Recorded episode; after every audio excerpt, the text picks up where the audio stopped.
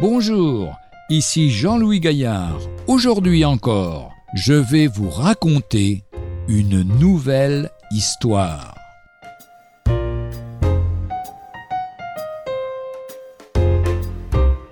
Propre justice. Vous pensez aller au ciel? Oui, j'espère bien. Qu'est-ce qui vous le fait croire?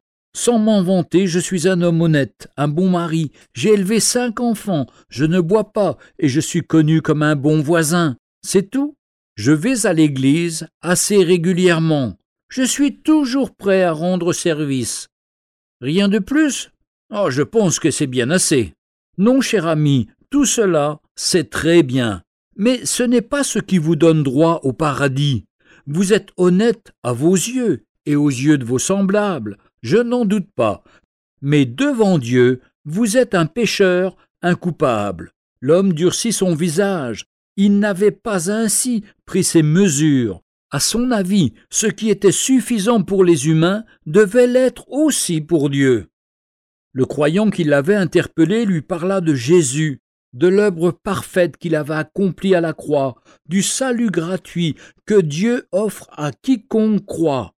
Le visage de l'homme restait sombre, il voulait gagner le ciel par ses propres efforts, il ne voulait pas de Jésus-Christ. Voilà bien le vers rongeur de la propre justice.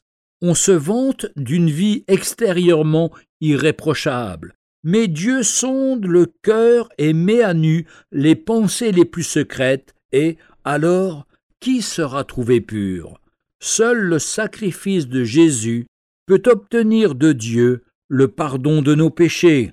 L'homme n'est pas justifié sur le principe des œuvres de la loi, ni autrement que par la foi en Jésus-Christ.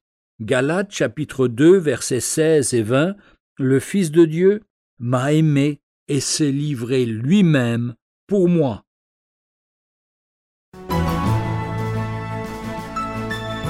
Retrouvez un jour une histoire sur www.365histoire.com.